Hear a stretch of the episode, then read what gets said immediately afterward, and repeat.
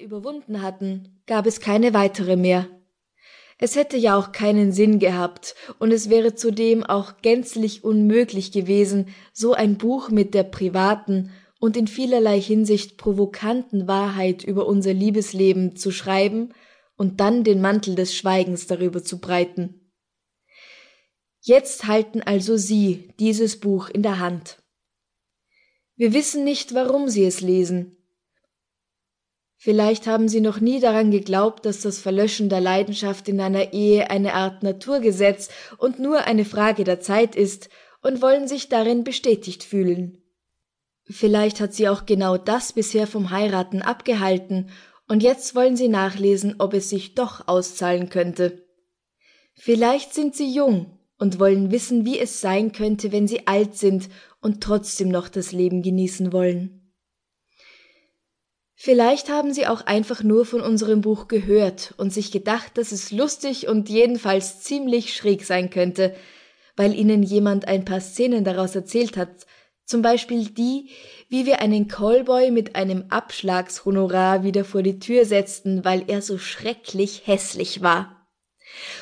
Oder wie wir ständig auf unseren Grenzen beharren müssen, weil regelmäßig andere Paare, mit denen wir uns hätten verabreden können, für uns unangenehme Dinge wollen, Analverkehr zum Beispiel, oder andere, die eigentlich aufs WC gehören.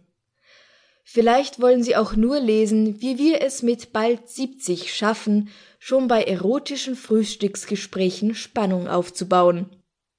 Wir wissen, wie gesagt, nicht, warum Sie es lesen, aber wir wissen, warum wir es geschrieben haben weil wir glauben, dass das Schweigen über Themen wie jenes angeblich schicksalshafte Verglühen der Leidenschaft in der Ehe oder über die wahren Sehnsüchte und Wünsche der Ehepartner viel Schaden anrichtet. Denn eine Ehe muss sich entwickeln, im sozialen und emotionalen genau wie im sexuellen Bereich, oder sie scheitert. Wenn Stummheit herrscht, diese fatale stumme Einsamkeit zu zweit, kann eine Ehe nur scheitern. Denn dieses Schweigen führt zur Suche nach Erfüllung anderswo, hinter dem Rücken des Partners oder der Partnerin, und das führt zum Bruch. Paare, die miteinander eine Chance hätten, können sie wegen dieses Schweigens nicht nützen. Ehen zerbrechen, Kinder verlieren einen Elternteil oder vielleicht auch Oma oder Opa, und das alles ist mit viel Schmerz verbunden. Wir haben dieses Buch bestimmt nicht geschrieben, damit Sie das Gleiche tun, was wir tun. Denn jeder Mensch ist anders und jeder Mensch kann sich nur selbst entdecken. Wir möchten Ihnen aber gerne helfen, diese Klischees über Sex in der Ehe und Sex im Alter zu vergessen und den Mut zu fassen, alles noch einmal neu zu entdecken. Wir möchten Ihnen zeigen, dass es möglich ist, und dass das Leben dann, trotz aller Widrigkeiten, die wir dabei auch erlebt haben, noch einmal neu zu beginnen scheint. Wir möchten Sie allerdings nicht zu dem Versuch verleiten, etwas in Ihrer Ehe oder Partnerschaft zu erzwingen. Vor allen anderen Dingen geht es beim Sex ums Reden.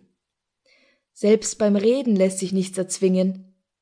Vielleicht ist Ihr Partner oder Ihre Partnerin zuerst überfordert dann lassen Sie es besser und fangen bei einer anderen Gelegenheit noch einmal damit an. Bedenken Sie dabei, dass auch ein Nein nicht unbedingt ein endgültiges sein muss.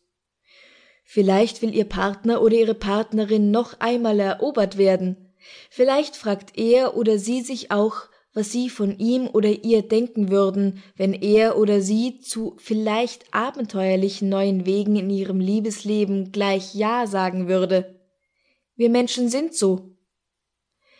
Es gibt zum Glück einen einfachen Weg, um das alles herauszufinden. Nicht nur reden, sondern auch einmal zuhören.